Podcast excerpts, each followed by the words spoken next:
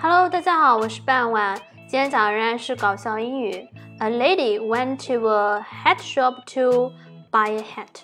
一位女士呢到一家帽子店买帽子。As she was very fuzzy, it took her a long time to pick out one。她很挑剔，所以用了很长的时间才选好一项。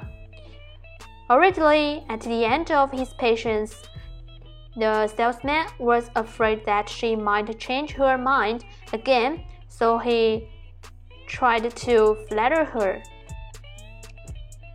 已经忍耐到极限的售货员呢，又害怕她再改变主意，赶紧恭维她。An excellent choice, madam. 哇，一个非常明智的选择。You look at least ten years younger with this hat on. 夫人，您戴上这顶帽子，看上去最起码年轻了十岁。To his dismay, the lady took off her hat at once and said.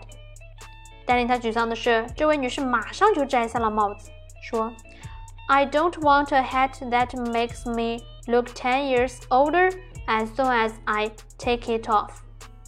我不想要一顶摘下来便立刻让我显得老十岁的帽子。Show me some more hats。多拿些帽子给我看看。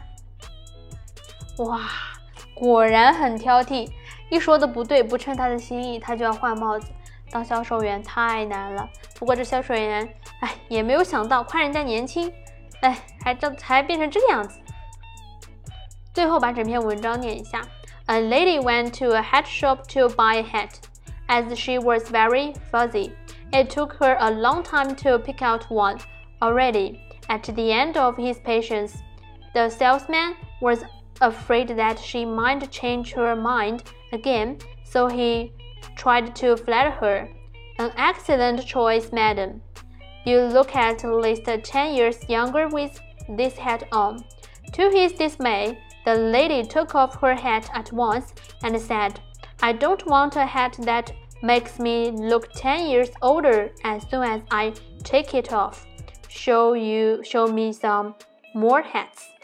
好了，今天内容就到这里结束了，感谢大家的收听，我们下期再见，拜拜。